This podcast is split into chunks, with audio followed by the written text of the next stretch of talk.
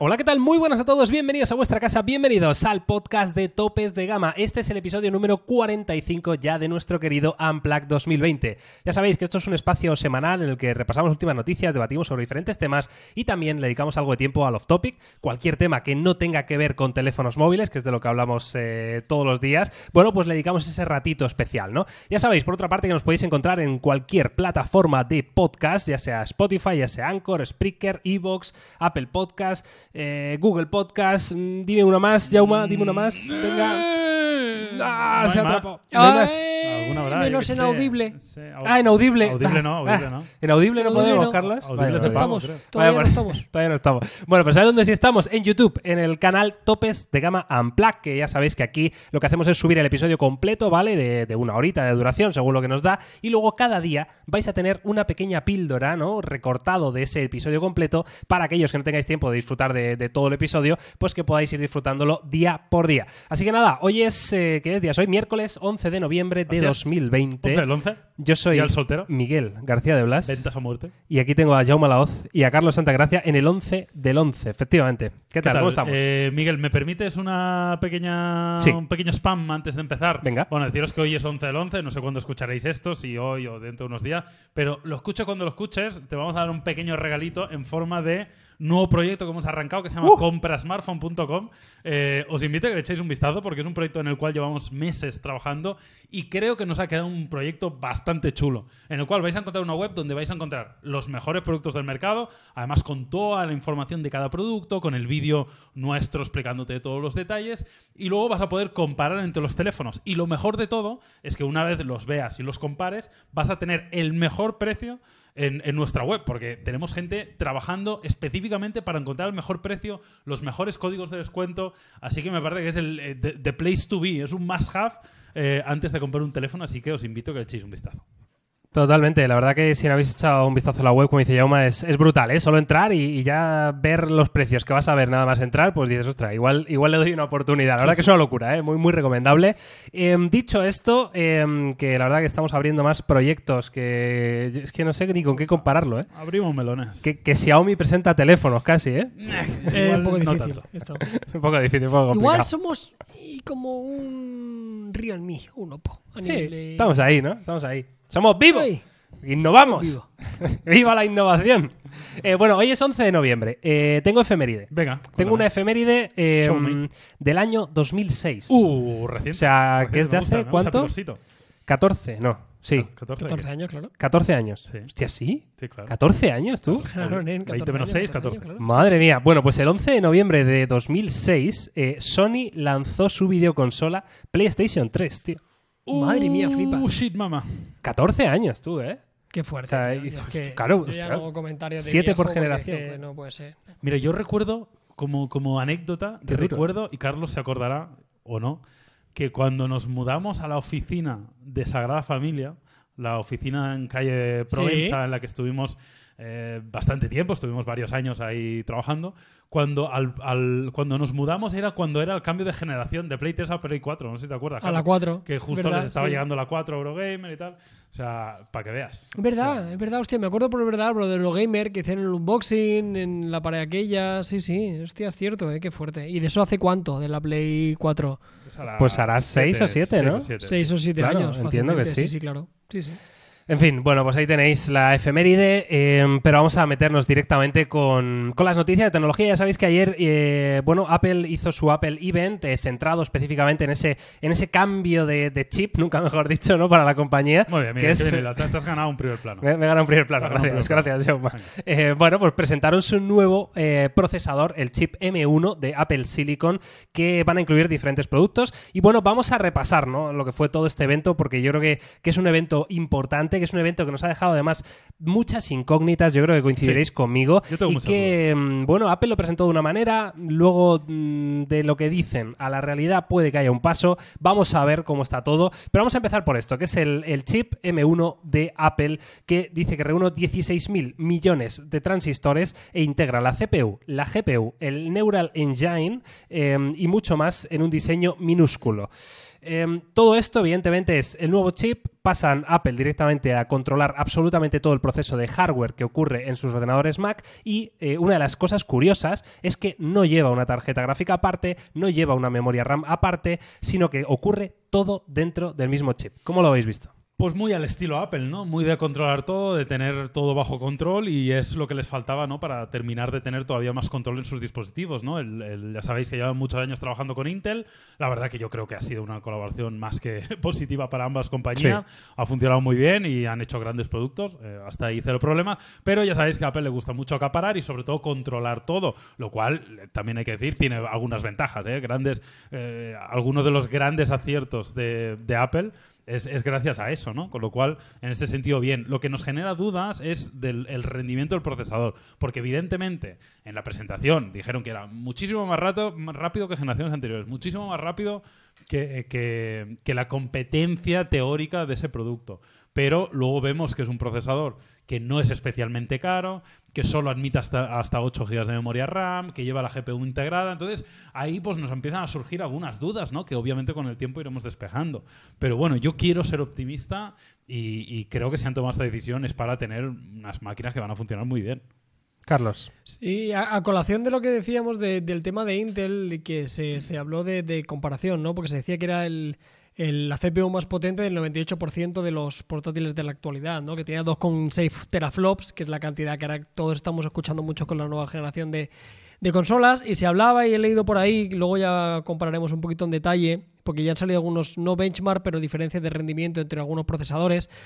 Y sí que decían que no hicieron ninguna mención a Intel porque lógicamente Apple va a seguir utilizando y todavía tiene en su catálogo de productos gran parte de su portafolio de, de MacBooks, MacBook Air y, y demás. Bueno, MacBook Air no, de MacBooks Pro y, demás que todavía tienen procesadores de Intel, ¿no? Entonces, la comparación directa contra esos procesadores era imposible que le hicieran en la presentación porque dejarían en muy mal lugar a un partner que todavía sigue siendo importantísimo para ellos, ¿no? Entonces, si alguien se preguntaba, oye, ¿por qué no salían directamente diciendo esto es X veces más rápido que un i7 o X veces más rápido que un i5? Pues no lo hacían seguramente por eso, ¿no? Porque portátiles con Intel van a seguir eh, existiendo. Además de la potencia, a mí una de las cosas que más me flipa sobre todo es, la, diferencia que encontraremos en, autonomía, ¿no? 5 nanómetros eh, tendrán estos procesadores, prometen 17 horas de navegación, 20 horas de reproducción de vídeo, en comparación directa con lo que ya tenían, es no el doble, pero casi, en términos de, autonomía. Así que veremos qué ocurre, pero bueno, para toda la familia, los MacBook Air ahora van a tener solo estos procesadores, la familia Pro van a convivir, veremos durante cuánto tiempo, y una versión para el Mini. Tiene buena pinta, para que al final esto, hasta que no hayan pruebas de cacharreo, es un poco difícil de valorar. Sí, la verdad que estoy totalmente de acuerdo. Digamos que cuando Apple o cualquier empresa ¿no? se plantea hacer un procesador, yo creo que lo pueden orientar a dos cosas. ¿no? Una, una sería la eficiencia energética en este caso y otra sería el rendimiento. ¿no? En este caso, el chip M1 de Apple em, ha ido por las dos, es decir, prometen el doble de potencia. Eso sí, no sabemos con qué procesador lo estaban comparando, eh, porque la verdad que los gráficos eran ambiguos y como dice Carlos, seguro que tienen que ver con ese partner que todavía tienen con Intel. Pero claro, ellos decían el doble de potencia que otro chip pero como no sabemos qué chip es, no sabemos si es un Intel i3, si es un Intel i5, si es un Intel i9, si es un Intel... No tenemos absolutamente ni idea, ¿no? Eh, pero bueno, era el doble de potente. Y luego también era el doble de eficiente, que eso, como dice Carlos, se traduce en algo muy importante en el día a día de las personas, como es la autonomía que te va a dar tu portátil, en este caso tu MacBook Air o tu MacBook Pro, ¿no? Que eh, duplicaban su autonomía, lo cual es una absoluta barbaridad. O sea, quiero decir, ya estaban bastante bien de autonomía, pero ahora el doble, decían hasta 20 horas de, de reproducción continua de vídeo o de cosas de estas en el MacBook Pro. Es que. Está muy bien. Es que a día de hoy no se entiende una cosa sin la otra, ¿no? No entendemos un procesador más potente si no tiene un consumo energético reducido. Ya lo hemos visto en los smartphones, sucede así. Cada vez que se presenta el nuevo Qualcomm, cada vez que se presenta el nuevo MediaTek, pues hacen mucho hincapié en, en, el, en, la capacidad de proceso, en los gráficos y luego en el consumo energético. Es un tema fundamental. Tanto es así que uno de los datos que daban era la potencia por watt. Es decir, qué rendimiento da por cada watt que consume, ¿no? O sea, que me pareció un dato muy curioso y que yo al menos de memoria no recuerdo haber visto en otra presentación y me, pareció que estaba, que estaba bien. Bueno, yo creo que tenemos que tener un poco de paciencia hasta probarlos y saber exactamente qué podemos esperar de ellos, pero yo creo que, insisto, ¿eh? creo que hay que ser optimista y creo que vamos a tener un buen rendimiento y sobre todo entender para qué está pensado este procesador, que está pensado para unos dispositivos de movilidad. Es verdad que, que un MacBook Pro es un dispositivo ya bastante profesional, pero, pero veremos hasta qué punto y sobre todo veremos si vemos un M2 o un M3 o vemos diferentes chips más orientados para un entorno más profesional, con mayor potencia, probablemente mayor consumo energético. Está todo un poco en el aire. Tengo algunas dudas todavía. Sí, tiene toda la pinta, ¿eh? de que al final este, este M1 es como el, el procesador de acceso, lo pongo muy entre comillas, porque sí que a nivel de potencia, según al menos lo que nos contó Apple en la presentación, ¿no? Salieron diferentes profesionales eh, utilizando diferentes aplicaciones, incluso editando un vídeo en 4K ProRes, ¿no? Que es como un, eh, un códec bastante pesado, ¿no? De, de vídeos profesionales y parece que lo movía con solvencia, ¿no? Pero habrá que ver porque evidentemente no dijeron nada de su gama más profesional todavía, como son los iMac, los eh, Mac Pro y los MacBook Pro, en este De caso 16, de claro. 16 pulgadas, ¿no? Que es el, el portátil para creadores de contenido, ¿no? Yo, como dice Yauma, creo que veremos un M2 cuando salga mm, ya más potente, porque este chip M1, una de las limitaciones que tiene al, al estar todo dentro del propio procesador, es que tiene un límite de 16 GB de memoria RAM. Eh, entonces, claro, esto para un profesional que está acostumbrado a usar 32 o 64 GB de RAM, pues no es eh, quizá lo más adecuado, ¿no? Entonces, eh, eh, parece ser que esta primera tecnología, este primer paso, está muy bien, pero tiene ciertas limitaciones que irán salvando con el, por el momento, ¿no? Aparte de deciros eh, que es un cambio de arquitectura, ¿no? Que es arquitectura ARM, la que usamos en los iPad y en los iPhone, y esto va a implicar, entre otras cosas, bueno, poder utilizar aplicaciones de los iPhone en nuestros Mac, lo cual está muy bien también. Sí, Sí, es una de las novedades pues que claro. vimos con Big Sur, ¿no? Que lo habían Sí. creado directamente y optimizado para este sistema operativo, ¿no? Que no debería tardar demasiado. Ayer no. Una de las cosas que todos esperamos es que tuviéramos fecha, ¿no? Para, para este nuevo sistema operativo que será gratuito y que vendrá a representar el, el- el intentar tirar por tierra ya las limitaciones y las diferencias entre un sobremesa o un portátil o una tablet, ¿no? Cada vez menos es lo que es lo que prometen con un montón de aplicaciones que serán compatibles. Ya salían eh, algunos de los principales eh, partners a nivel de creación de contenido, como decías, como Premiere, como DaVinci y demás, que estaban trabajando Sí. ya para que fueran compatibles con estos procesadores. En la mayoría de casos serán de, de inicio. Y, y viendo lo que decías de la limitación de la RAM, Miguel, eh, quería comentar un tema que, he visto en un artículo por ahí muy interesante, porque la, la gran pregunta que nos hacíamos muchos ayer era el rollo.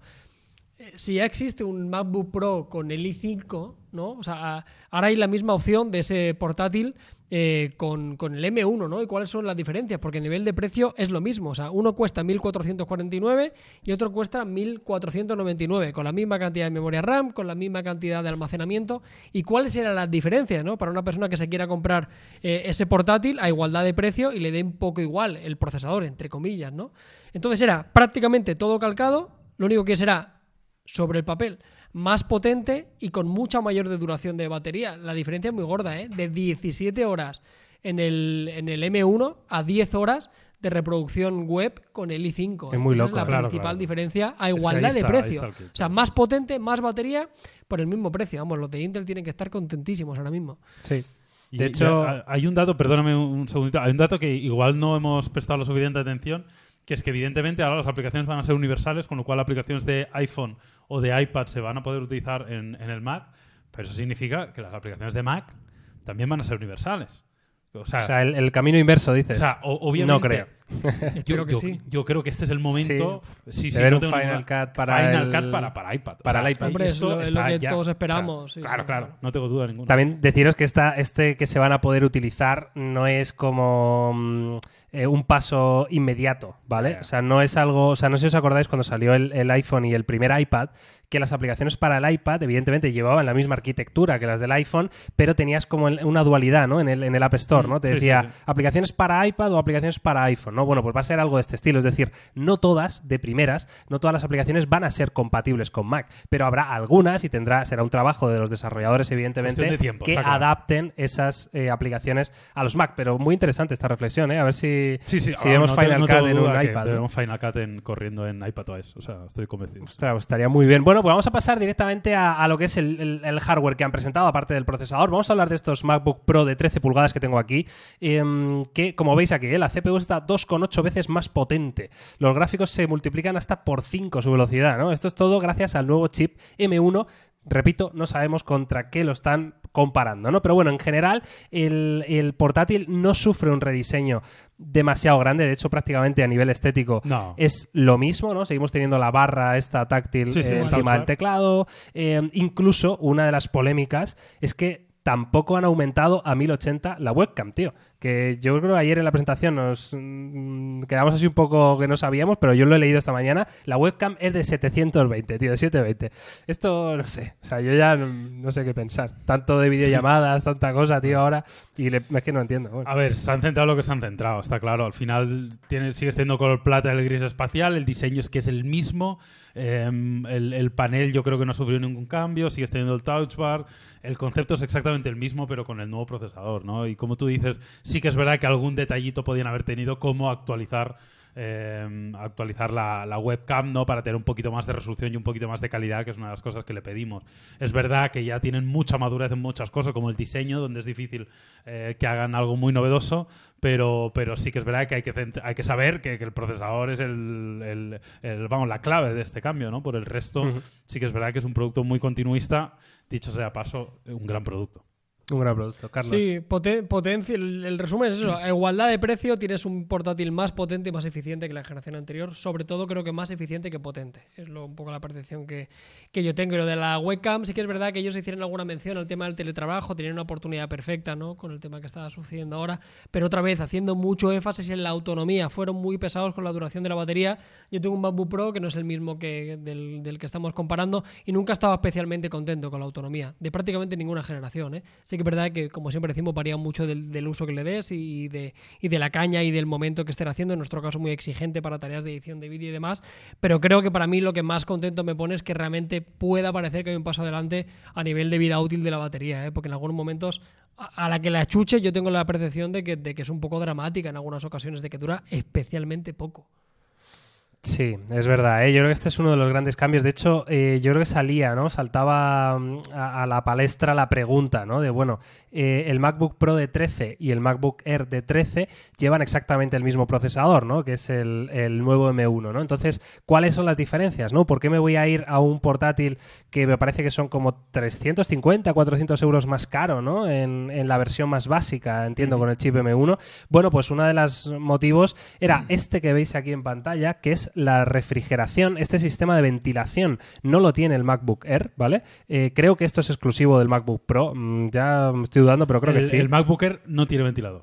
no tiene ese ventilador, ¿no? No, no tiene ventilador. en general. No vale. tiene ventilador. Vale, este sí que tiene un sistema de refrigeración ahora, aquí. ahora- ahora estoy dudando, ¿eh? pero juraría que no tiene. Vale. Ahora, ahora lo confirmo. Bueno, y luego el tema de la autonomía, evidentemente, aparte de micrófonos más profesionales y, y ese tipo de cosas. La pantalla parece que tenía eh, 100 nits más de brillo. 100 nits, sí, Exacto, no, no, son, no son cambios demasiado locos, ¿no? Entonces, bueno, ahí ya dependerá mucho de, de cada persona, pero parece que en principio, a no ser que luego descubramos, ¿no? Con el paso de los días o cuando lo probemos, que por ejemplo esta refrigeración de, de todo el de todo el, el portátil hace que se pueda exprimir un poquito más el procesador. Confirmado ¿no? que el MacBook Air no tiene ventilador. Vale, MacBook Air no tiene, pues es una de las diferencias con el Pro. Entonces, quizá esa, esa ventilación haga que pueda funcionar el procesador a, a una frecuencia más alta.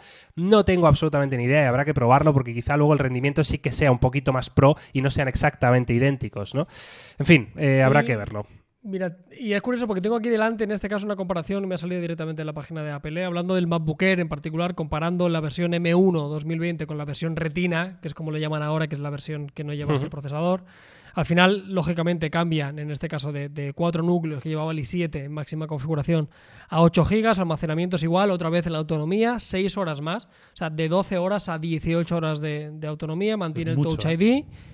Es mucho, por eso te digo, yo creo que para mí lo más gordo que me quedo con esto es la, es la duración de la batería. Almacenamiento sigue siendo igual, misma pantalla, mismas resoluciones, mismos niveles de brillo, mismas tecnologías Trutón, mismo peso, mismas cámaras. Y ya está, o sea, pasa exactamente igual con el Air que con el Pro, ¿eh? O sea, no hay diferencias al respecto. Sí, y nada, solo por terminar un poquito, vamos a hablar del precio, que yo creo que es una de las cosas que nos sorprendió para bien. Estamos Sí, acostumbrados a que Apple suba los correcto. precios, sean muy caros, y no voy a decir que son baratos, porque no, no creo que haya que decir que son baratos, pero coincidiréis conmigo, la mayoría de vosotros, que caros yo creo que no son. Estamos hablando de la, la configuración más básica, y ya viene obviamente con el chip M1, 256 de almacenamiento, etcétera, etcétera, son 1.129 euros en España. Y la otra configuración, en la cual aumenta, por ejemplo, el almacenamiento a 512 gigas, son 1.399, disponible en tres colores, etcétera, etcétera. Bueno, me parecen precios razonables, la verdad. No me parecen especialmente caros. Es verdad que el MacBook Air tampoco es la cosa más potente del universo, pero 1.129 euros me parece un buen precio de partido. Sí, de hecho fue una de las primeras cosas que más nos sorprendió y nos hizo más dudar todavía, ¿no? Del rendimiento de este chip M1. Hasta, hasta, ver, hasta que vimos el precio todo iba muy bien, ¿verdad? Oye, Sí, qué sí, procesador tan increíble, todo espectacular. Pero claro, al ver el precio dijimos, uy, igual no Igual es tan potente, ¿no? O igual, no sé, mm, va a haber que verlo. Pero desde luego el precio está muy bien. Si se confirma todo esto, pues está fantástico. Así que nada, eh, Carlos, tú tienes información ahí de una bonita Sí, comparativa, ¿no? sí, Puede ser una interesante para la gente. Justo lo que decíamos, ¿no? Porque en el, en el directo que hicimos ayer se formuló esa pregunta, ¿no? Joder, si tenemos el mismo procesador y comparten tantísimas cosas, eh, ¿qué, qué- qué te compras, no? Porque que quiere un Pro entiendo que tiene muy clara, ¿no? La compra y no lo piensa, ¿no? O sea, sabe que quiere un Pro y ya está. Pero entiendo que hay mucha gente que diga, bueno, estoy dispuesto a gastarme entre los 1000 y 1500 pavos, se me encuentran estos dos, me merece la pena. Y el resumen es relativamente rápido y hay menos diferencias a priori de las que podrían parecer, ¿eh? Misma pantalla, mismas capacidades de almacenamiento que variarán lógicamente en los precios, mismo procesador, autonomía. Dura más la batería del MacBook Pro, dos horas más de autonomía, en este caso en las mismas, en las mismas pruebas. Se añade el Touch Bar, que yo como usuario del Touch Bar, eh, si te lo prescinden y te lo quitan aquí no pasa absolutamente nada. ¿eh? O sea, no, no, no se pierde muchísima cosa. Mismo arquitectura, mismo procesador, misma memoria RAM, mismas configuraciones de almacenamiento. Aquí no hay prácticamente diferencias. La pantalla, misma tecnología, con la diferencia de 100 nits a nivel de brillo. El peso, eh, que eso también es curioso, porque el MacBook Air cada vez es menos Air o el MacBook Pro cada vez es más ligero, según como lo quieran mirar. También. Porque el Air son 1300 gramos, o sea, un ki- 1,3 eh, kilogramos y el MacBook Pro 1,4. O sea, solo hay 100 Joder. gramos de diferencia, sinceramente. O sea, misma cámara delantera, pequeños detalles a nivel de, de audio, pero casi nada. O sea, en uno de ellos pone eh, altavoces estéreo con alto rango dinámico. Bueno, entenderemos que tiene un mejor apartado de, de audio. Mismo sensor ambiental, mismo trackpad, mismo teclado, con la diferencia en este caso de, de teclas, porque es un poquito más grande. Misma generación en este caso de Wi-Fi. Mismos puertos.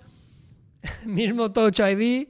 Hostia, que es eh, esto es demasiado parecido, ¿eh? No hay casi, casi, casi O diferencia. sea, lo único así, Carlos, los es el, el touch bar este, ¿no? Sí, el Nada, el bar touch, el touch bar, el, audio. el- el detalle del audio y el de. Y en la pantalla, ¿no? Y ya está. Y la autonomía. Ojo ¿no? con el MacBook Air, ¿eh? Yo, sinceramente, veremos el tema de la refrigeración, que sí que es especialmente importante, ¿no? Porque el Pro está pensado para tener más exigentes y, y- y en el cual el calentamiento es, un- es una parte importantísima. Pero entiendo y, y- y la línea es cada vez...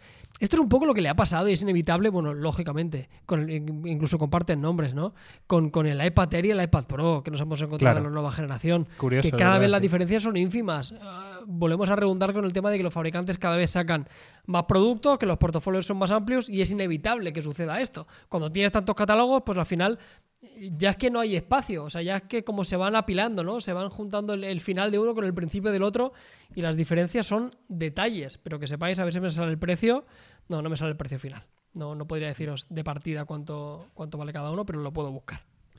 Esto es un poco como el Barça de Guardiola, ¿no? Que al final van, a- van a terminar todos siendo centrocampistas. Sí, al final los delanteros eran centrocampistas, los defensas eran centrocampistas. Esto es un poco lo mismo, ¿no? O sea, todo tiende a ser lo mismo. Todos Tiende- son iguales, el tienden mismo a- producto, ¿no? Claro, ti- tiende a ser todo el mismo producto. O sea, el iPhone se parece más al iPad, el iPad al MacBook y al final eh, eh, que te instale un chip y ya se olvidan. ¿no? Sería, Pero- sería fantástico, ¿eh? Que Claro, alguien sí, sí. analizara. es- No, es, es el mismo producto, pero lo hemos llamado de diferentes maneras porque así vendemos más, ¿no? Porque- Total, qué total, grande. total. Bueno, aparte de esta comparativa muy interesante, eh, también renovaron el Mac Mini, un producto de Apple que la verdad que tenían un poco abandonado, ¿no? Ha sido un producto un poco discontinuo en el tiempo, ¿no? Bastante ha tenido eh, etapas, ¿no? De, mm, en la que lo han potenciado mucho, otros que de repente no se sabía absolutamente nada.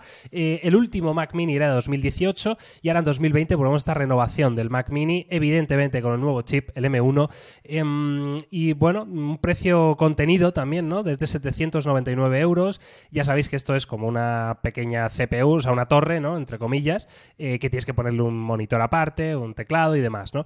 Entonces, bueno, yo no sé esto porque aquí quizá sí que es distinto, ¿no? Ya, o sea, tener un, algo de sobremesa con una limitación grande en memoria RAM y con una limitación grande en, eh, a nivel gráfico y sin posibilidad de ampliarlo en un futuro, eh, pues por un portátil lo veo como más más razonable, ¿no? Sobre todo pensando en, en, oye, me lo llevo un fin de semana para trabajar por ahí, tengo un viaje de trabajo, entonces a lo mejor no necesitas una potencia o un tal, ¿no? Pero en un Mac Mini, uff, yo lo veo ahí un poco peor producto, ¿eh? es mi, mi opinión, la verdad. Yo es un producto que le tengo mucho cariño, igual demasiado y que por eso igual me tira, pero sí que es verdad que creo que es difícil de vender a día de hoy. Sobre todo porque creo que los propios portátiles se lo, se lo ventilan. En el Claro. sentido de, Sí, sí. no, yo no necesito movilidad, pero aunque no necesites movilidad, la gente se acaba comprando antes un MacBook Air que un Mac Mini. Porque quieras que no, pues si lo vas a usar siempre en el escritorio, da igual, lo pones en el escritorio y lo conectas a una pantalla. Pero luego tienes dos cualquier día- pantallas Claro, te lo puedes claro. llevar cualquier día a cualquier lado, ¿no? Y eso quieras que no es una ventaja y no siempre tiene que estar conectado a la corriente.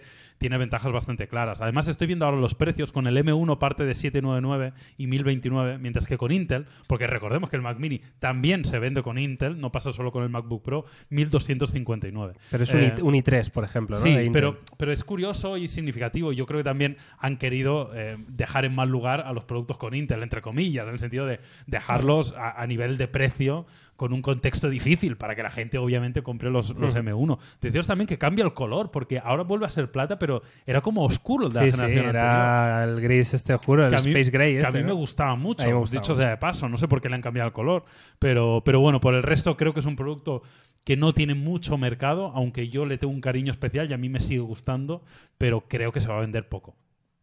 Sí, es que tiene el mismo hardware con MacBook Air por 200 euros menos solo, ¿no? Con todo el componente que, necesitas, ya no solo de la pantalla y demás, no sé. Yo creo que el, Mac Mini, curiosamente, yo creo que se ha quedado un, un ordenador eh, pensado, o ellos lo vendieron un poco como para educación, ¿no? Como el ordenador para el niño o la niña que tiene en la habitación, que dice, bueno, te va a gastar 800 euros. Y yo creo que también tiene el componente un poco de molar, en el sentido de para depende de qué tipo de negocio, que quieran un- una especie de ordenador pequeñito, que no quieran tener el portátil, ¿no? A nivel estético, que parece una tontería, pero en el caso de Apple no es un tema baladí, ¿no? O sea, ese componente de, de estético tan pequeñito, tan perfecto, tan cuadradito, para algún tipo de negocio que no necesite una potencia muy bruta y, y no pudieran tener un, un iMac con todo el coste que este tiene, pero puedan tener una, una alternativa. Sinceramente, no se me ocurre en qué caso, aunque yo lo dije ayer que a mí me podía encajar, porque yo ya tengo un portátil y para como segundo eh, ordenador en el pequeño despacho me podría valer, pero sí que es verdad que no se me ocurre otro perfil en el cual recomendarle un Mac Mini en contraposición de un, de un utilizando un HDMI con cualquier monitor externo o una televisión, sinceramente. Totalmente. Poco, sentido el tema es que si ya tienes un portátil, al final, al menos a mí, me acaba dando pereza tener otro ordenador. O Ya. sea, lo que hago es monto una pantalla con un teclado y tal y llego y lo conecto. Porque si ya tienes un ordenador, tal, ¿sabes? Ya es como Sí. es más pereza, ¿no? Que- Y todavía hoy con los teclados estos que tienen Claro. para como para tres perfiles, Claro, claro. bueno, medio medio, ¿sabes? Sí, Pues como pero te hace en este cambiar caso el por la cable. comodidad sé de no llevarme el portátil a casa, o sea, Claro. en el sentido de, pero claro, es un perfil muy particular, o sea, del rollo ya tienes un MacBook y estás dispuesto a gastarte otros 800 euros en, en un ordenador en casa para no hacer eso, pero claro, es Claro. un perfil muy, muy raro, o sea, para un usuario normal es- no, no acabo de verle mucha lógica. Eso sí, una de las diferencias que encontramos en el Mac Mini con respecto a los portátiles, la conectividad tiene más conectividad física. Tiene Claro. conectividad Ethernet sin tener que conectarle un dongle. Tiene Thunderbolt, tiene HDMI 2.0, dos USB tipo A por la parte trasera, el conector de alimentación. Sí que es verdad que tiene este puntito como de centro multimedia, de tal, Mm. que tiene algo más de conectividad. Obviamente también el, el tamaño lo permite, con lo cual es una ventaja con respecto a un MacBook Air que, que tienes que ir tirando siempre de adaptadores porque tienes menos conectividad física. Aquí sí que la tienes integrada. Desde luego es un producto extraño, ¿eh? Nadie lo acaba de ubicar y yo creo que ni la propia Apple lo acaba de ubicar y por eso de ahí, ¿no? Que hayan hecho estos saltos en el tiempo, a veces lo renovamos, a veces no, mm, no lo, no lo ven ellos claro y nosotros tampoco. Pero bueno, en cualquier caso esta es la renovación de este Mac Mini 2020, ahora sí. Y esto es todo lo que presentó Apple, chavalada. O sea, no dijeron nada más, aparte de eh, hablarnos de Big Sur, que ya entra en juego, de hecho es mañana, me parece, ¿no? Cuando sale ya eh, de manera oficial, que vais a poder instalarlo en vuestro dispositivo sin ningún problema. Y eh, no vimos nada, ni los AirPods Studio, ni los No. Apple AirTags, Nada. ni absolutamente nada. Fue un evento eh, de 49 minutos clavados. eh, grabados con unos planos de dron espectaculares y unas transiciones muy locas, Sí, sí. Pero, pero ahí quedó la cosa, ¿no? Sí, la verdad que, hombre, podríamos haber esperado algo más. Yo, honestamente, sí que. mm, A mí me hacía mucha ilusión los auriculares. Eh, no sé, a mí me- es un producto que me hace ilusión. Tengo ganas de ver unos auriculares de Apple que no sean true wireless simplemente como los AirPods, sino un concepto más profesional y, y me apetecía mucho. Los AirTags, la verdad, que me daban un poco igual, no te voy a engañar. Y bueno, pues me hubiera gustado algún detallito más. No obstante, bueno, ya no está mal ¿eh? la renovación de, de portafolio que vimos ayer, pero bueno. En fin, Ahora, diciendo lo de los auriculares, es- eh, ya por acabar, eh, ya por curiosidad pura y dura, estaba mirando, porque ya, bueno, ya para la gente que lo sepa, Apple compró Beats por una mortera de dinero que no sé ni, ni decirla, seguramente. Y estaba viendo la alternativa, que no serían de estudio, pero bueno, los Beats más caros que te puedes comprar son los Beats Studios 3 en la web de Apple, que cuestan 349 euros. Así por, por poner un poquito en, en Pues el contexto doble. eh, que hablábamos. Sí, el doble el es doble, nomás. Yo no creo que seguro. no me extrañaría que sacaran unos auriculares por 999 dólares, ¿eh? algo así. O sea, en plan de se te va la puta cabeza. O sea, más que nada por diferenciar estos que ya son magníficos productos por 350. Bueno, pues ahí está, toda la información. Eh, muchas incógnitas todavía en general, ¿no? Sobre la mesa habrá que probar estos nuevos productos. Yo creo que es interesante, ¿no? Que intentemos analizar Sí, sí. algún producto de estos con M1 o el chip este nuevo Sí, claro. para ver eh, hasta qué punto, ¿no? El rendimiento, por ejemplo, de nuestro día a día, pues sería capaz de, de funcionar. Y nada, vamos a pasar al siguiente, al siguiente tema, más que noticia, que es que esta semana hemos analizado el OnePlus Nord N10, eh, uno de los OnePlus de estos de gama media, ¿no? Que acaban de salir al mercado con precios más contenidos y también especificaciones más contenidas. Entonces, eh, Carlos, este OnePlus es polémico. Voy a ponerte la review de fondo, ¿vale? La que tú has hecho de fondo. Ahí Muy bien. está. Y quiero que me cuentes qué. ¿Esto qué, tío? El, el Sí, Nord sí, N10 eh, este eh, qué? emplazar, emplazar a que la gente sea un poco paciente porque las reviews saldrán breves, una toma de contacto y la verdad que viene a confirmar un poco los las sensaciones que ya teníamos eh, al final por la parte negativa, ¿no? Eh, recordamos que el Lopo, ay, Lopo, el OnePlus, me ha pasado mucho con este teléfono, no me había ¿Sí? pasado nunca, ¿eh? me sale la Te palabra recuerda, Oppo. te Y recuerda. fíjate, yo creo que viene a representar un poco esto, porque se parece mucho a, un- a otros teléfonos de Oppo o cualquier otro teléfono de gama media y para mí el principal problema que ha tenido OnePlus con estos teléfonos es que han perdido parte de su esencia, ¿no? En la toma de contacto dije algo que puede parecer muy tonto, pero que para mí ejemplifica perfectamente qué le pasa a estos, a estos teléfonos. No tienen el alert slider. Y, y- y es un poco la demostración de que creo que OnePlus no le ha puesto su seña de identidad a estos teléfonos. Es el típico teléfono de gama media que te puedes comprar de Realme o de Xiaomi, incluso peor en algunos detalles a nivel de hardware. eh, porque al final es más de lo mismo, ¿no? ¿no? No quiero aburrir con especificaciones, pero es el típico teléfono grande, con resolución Full HD, eh, con un lector de huellas en el lateral, con un procesador de Qualcomm, 6 GB de RAM, 128 de almacenamiento, batería de 4330 vatios y, y ya está, ¿no? O sea, es, es el típico gama media que por precio está más caro que la mayoría, porque recordamos que es un teléfono que, si mal no recuerdo, creo que costaba 349 euros. lo Sí, que era un no- precio muy raro porque era como no mucho menos Eso que es. el Nord, ¿no? Que es como súper recomendable, claro. Eso es, y, y- tiene que competir con teléfonos que a igualdad de especificaciones podrían costar 100 euros menos, ¿no? Eh, cuando a nivel de hardware, a nivel de almacenamientos, a nivel de carga rápida, a nivel de batería, eh, es un empate técnico, pierden algunas cosas como tasa de refresco. Sí que es verdad que sigue llevando oxígeno, ¿es? Que sigue siendo Claro, o sea, un eso factor que, muy Carlos, importante. ¿crees que es un factor diferencial, quiero decir, en, en este teléfono en concreto, ¿eh? no en OnePlus en general? O sea, ¿lo notas más fluido, lo notas de otra manera, otras, otro feeling, otra sensación de lo que te da MIUI, por ejemplo, en esta No. gama de precio? Sinceramente no. Sinceramente no. Luego también porque el rival también lo tiene en casa. O sea, el OnePlus Nord cuesta 50 euros más y es Claro. mucho mejor teléfono en casi todo. Solo por 50 euros más de PVP. Ahora ha bajado de precio en OnePlus Nord y se encuentra de precio.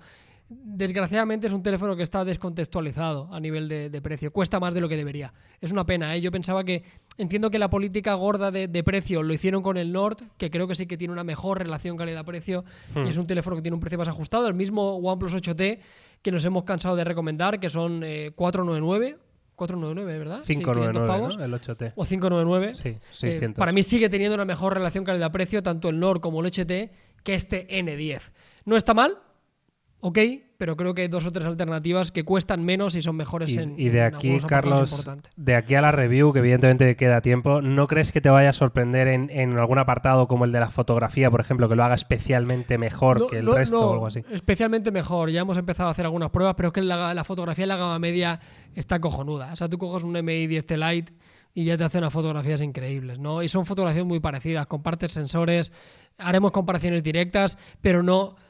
Por lo que hemos estado probando, sorpresa no va a haber. O sea, que va a ser la mejor cámara en la gama media por 350 euros, me costaría, me costaría creerlo.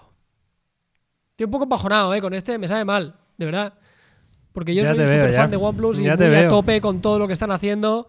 Pero con estos en particular, no es tan mal. El que se lo compre no se va a equivocar. pero no lo puedo recomendar a los ojos cerrados como, como sí que me ocurre con, con la mayoría de productos de, de OnePlus.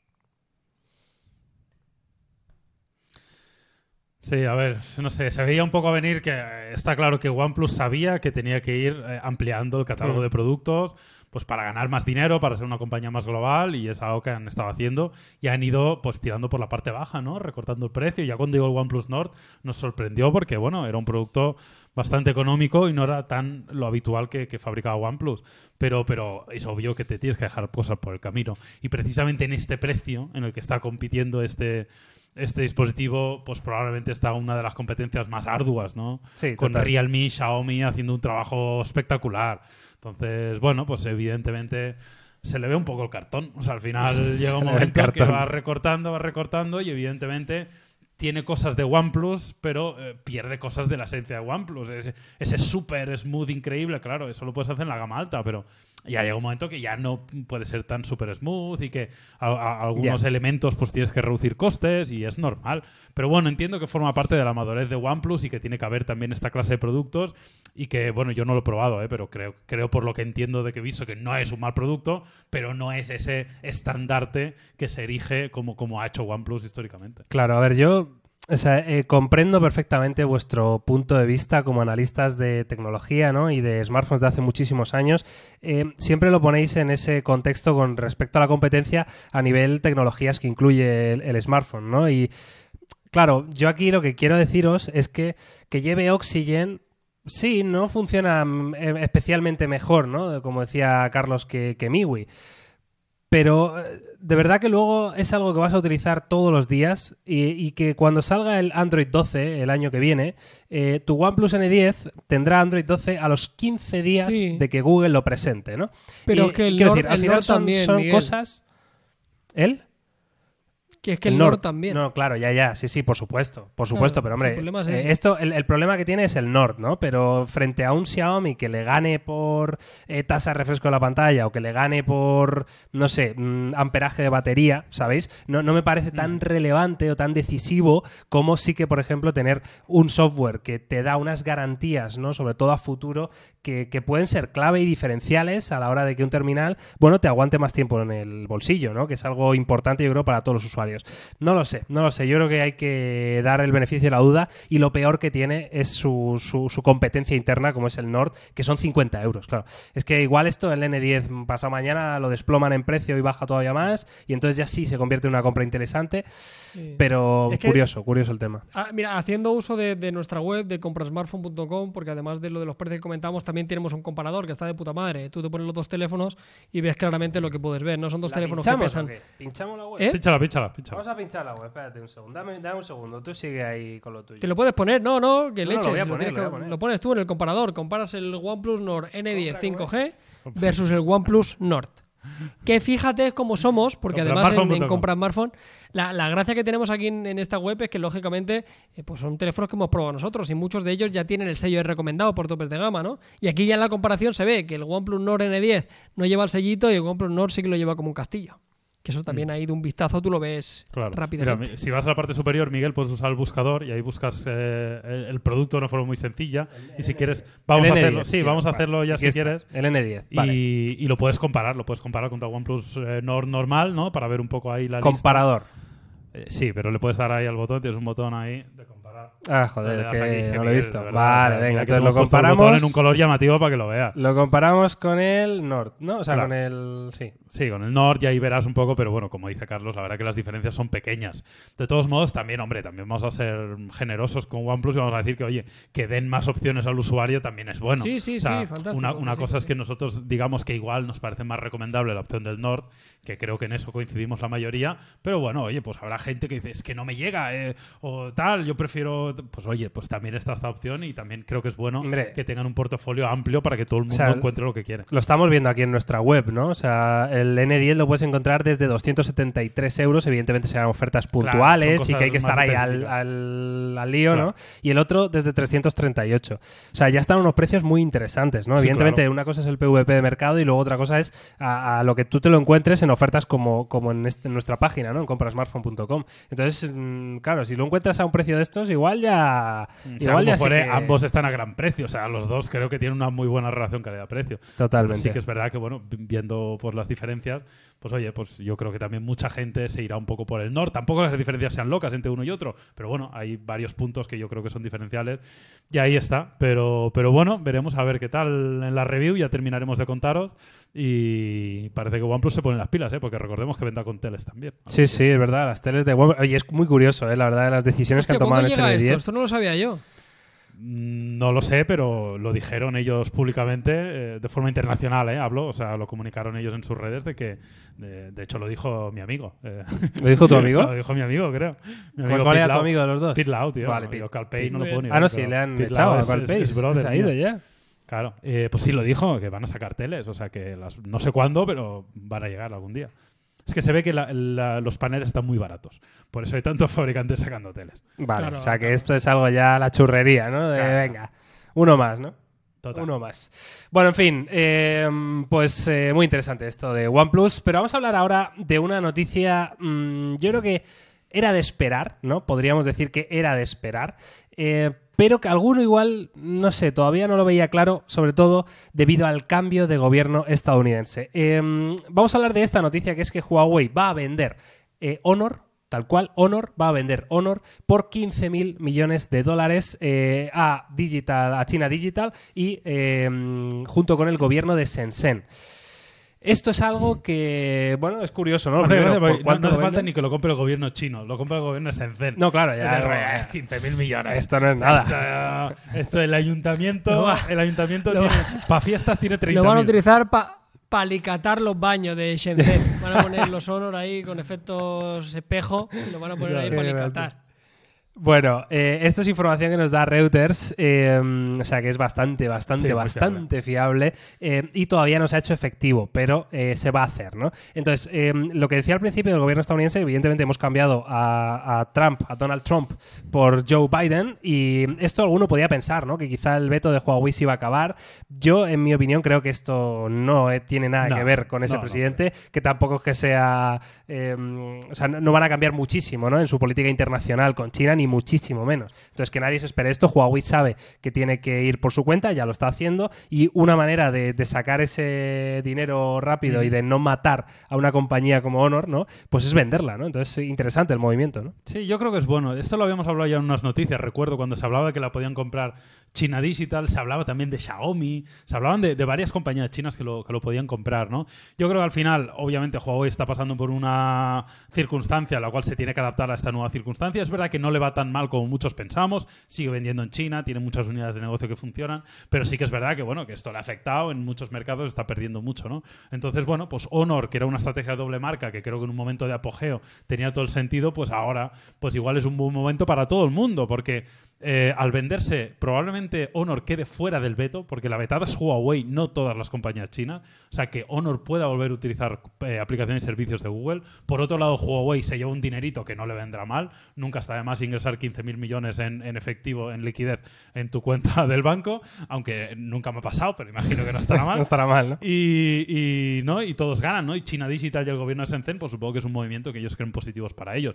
Así que veremos, pero yo creo que esto puede ser bueno y, y ojalá Honor vuelva a ser o vuelva a tener la posibilidad de ser lo que había sido siempre. Que recordemos que igual los últimos meses han sido duros, pero Honor, hasta no hace mucho, cuando sacaba un teléfono Honor, rivalizaba como el mejor relación calidad-precio junto con Sí, Xiaomi. de hecho he leído aquí en Sí. Reuters un, perdona Carlos, he leído en Reuters una frase que me ha sorprendido. Es que no sé dónde la he leído, pero decía algo así como que eh, uno de cada cuatro teléfonos Huawei que se vendían era Honor. O sea, Ya, ya. el- será un porcentaje Sí. alto de, de- y en el norte, ¿no? de- en el norte de Europa no sé. eh, tiene un éxito increíble. Recuerdo que creo que en Noruega era un caso bastante particular porque era, era el- el- el- la primera marca en, en penetración de mercado, ¿sabes? En norte de Europa, que al final se caracterizaba por compras muy racionales, por un dinero bien invertido, ¿sabes? Una compra, no, no son latinos como nosotros, ¿no? Que tienen una sangre un poquito más caliente y se compra por otros tipos de, de, de detalles. A mí, ojalá, poco más que añadir, ¿no? A mí lo que me daría muchísima pena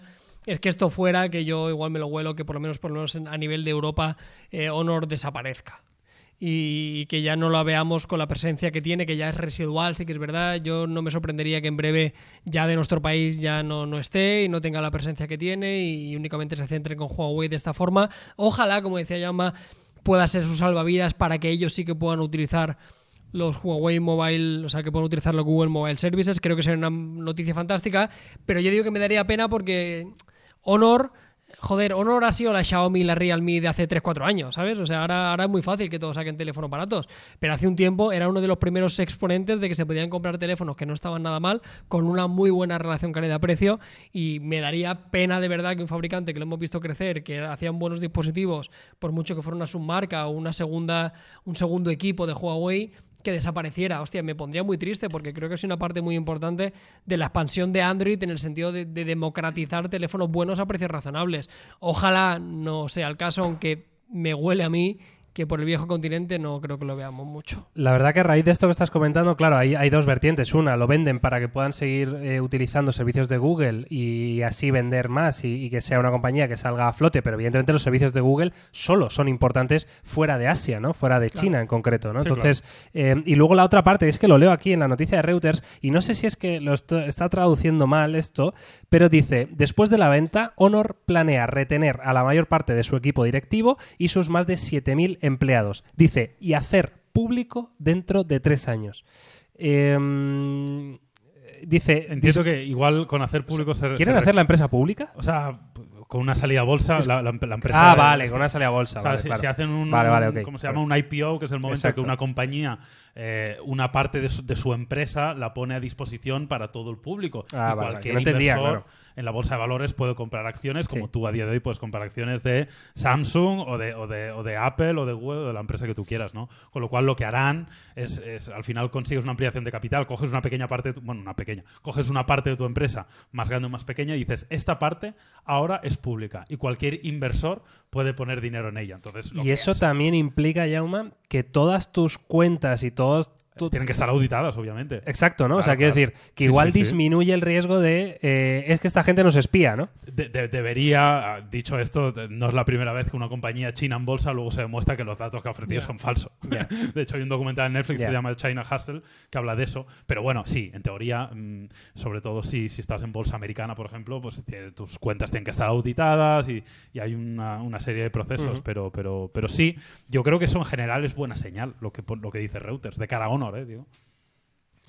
Totalmente. Pronto lo pues, sabremos. Eh, pronto lo sabremos, evidentemente. Mm, y, hasta aquí, ¿no? Este, este pequeña noticia de la venta de Honor. Más que nada, ya va para poder seguir diciendo la prima de. para que no se quede en el olvido eso. Total, total. Era penica. ¿Cuál era la prima? Yo no entiendo. Esto es una, una historia muy larga de un viaje. vale, una historia larga de un viaje, ya nos contaréis, ¿no? Bueno, va. Eh, ¿Cómo vamos de tiempo? Mal, mal, mal. ¿Vamos mal de tiempo? vale, pues chapamos aquí, ¿eh? Chapamos aquí nuestra... Nuestro episodio 45, tío. 45 episodios ya. Eh, ¿Eso lo sabías al eh, principio? Lo escúchame. ¿El qué? El número de episodio lo has repescado ahora. No, no, ya lo sabía, yo lo sabía, sí. Yo lo sé todo, tío. ¿Cómo no voy a saberlo si soy, estoy ahí preparando todo el episodio todas las semanas, tío? ¿Cómo no lo voy a saber? Lo tengo clarísimo. Diez minutos lo preparo. Escúchame, bueno, el tiempo que haga falta. el tiempo que haga falta. Em, el próximo episodio es posible, el episodio 46. Es posible. hay una posibilidad bastante ¿qué grande. es posible? ¿No? Es, o sea, la posibilidad está ahí, quiero decir, de que esto sea una especie de, de locura. Hay, hay dos posibilidades. Que lo hagamos en el plato nuevo o que lo hagamos cada uno de su casa. O que lo haga uno de su casa porque en esta oficina ya no estaremos. O sea que. o sea, este plato seguro que no. Aquí seguro que no. Pero entonces, ¿cómo va esto? Eh, eh, pero no lo inauguréis sin mí, cabrones. Mm. Claro. No se sabe, ¿Cómo está el tema por ahí? Me voy a infectar. Hombre, aquí está la cosa chunga, pero. Eh, está mejorando, está mejorando. Está mejorando, está, mejorando. y yo, sobre todo, soy muy optimista porque parece ser que la vacuna está más cerca de, lo que podíamos imaginar. Bueno, Carlos, que no sé, tío. Ya veremos, ya veremos si vienes aquí. Hombre, tienes que venir, tienes que venir a hacer algo, un especial. Un especial, yo que sé, el episodio 50 o algo. Igual tenemos que, intentarlo. Pero en fin, nada más. Que mm, un placer estar aquí una semana más. Eh, no lo he dicho hoy, pero lo- de verdad lo digo siempre y por favor que nadie se olvide. Dejarnos aquí debajo los comentarios de este vídeo, de este episodio 45 de Topes de Gama Unplugged, ¿vale? En YouTube. Dejarnos todo lo que queráis. ¿Qué opináis de los diferentes temas de los que hemos hablado? Del nuevo chip M1, de los nuevos MacBook, del nuevo Mac Mini, del, del Nord N10, este, de la exclusiva de la venta de Honor. Absolutamente todo lo dejáis aquí porque a mí me encanta leeros y de hecho para el próximo plató este súper espectacular, igual hacemos metemos alguna seccioncita, ¿no? De Venga. leyendo comentarios y cosas de estas. Así que ir, ir trabajando en ello Ay, que nos porque envíen, va- que vais nos a envíen, que a participar mí me gusta mucho. mucho lo de enviar un audio aquí. Uh, podemos hacerlo de envíame un audio, ¿eh? Lo hicimos alguna vez. Lo hicimos y podría, podría estar muy bien, ¿eh? Para el podcast. Yo creo que sí. En fin, nada más. eh, nos despedimos una semana más. Un placer estar aquí. Nos vemos, nos oímos la semana que viene. Chao, chao. Gracias, nos vemos.